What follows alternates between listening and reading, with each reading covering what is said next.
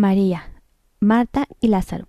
Cuando Jesús visitaba una aldea llamada Betania, cerca de Jerusalén, se hospedó en la casa de dos hermanas, María y Marta, y de su hermano Lázaro.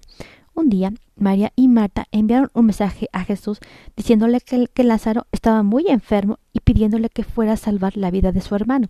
Esperaban que Jesús acudiera de inmediato, pero esperaron dos días y Jesús seguía sin llegar.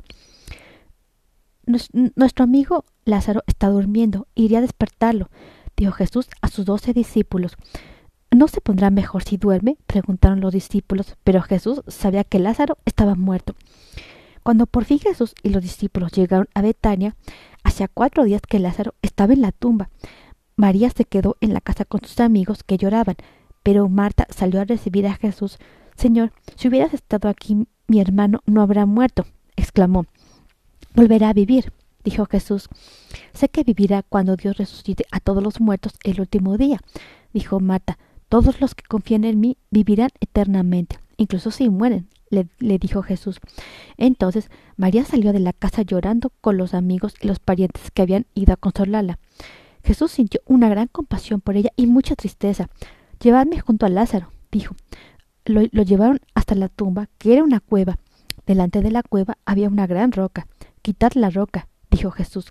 Pero hace cuatro días que Lázaro ha muerto, olerá mal, dijo Marta. Te dije que si confiabas en mí, verías la gloria de Dios, le dijo Jesús. Los amigos de ambas hermanas quitaron la roca que tapaba la entrada de la tumba. Jesús rezó a Dios y después gritó Sal, Lázaro. Lázaro salió caminando de la tumba, llevando la ropa con la que le habían enterrado vivo y, sano. Fin. Estás escuchando relatos de la Biblia para niños. Si quieres oír este relato y muchos otros más, no, no, tienes más que, que, buscar mi, mi, canal en Anchor y en Spotify como Lo que las hadas cuentan. Hasta la próxima.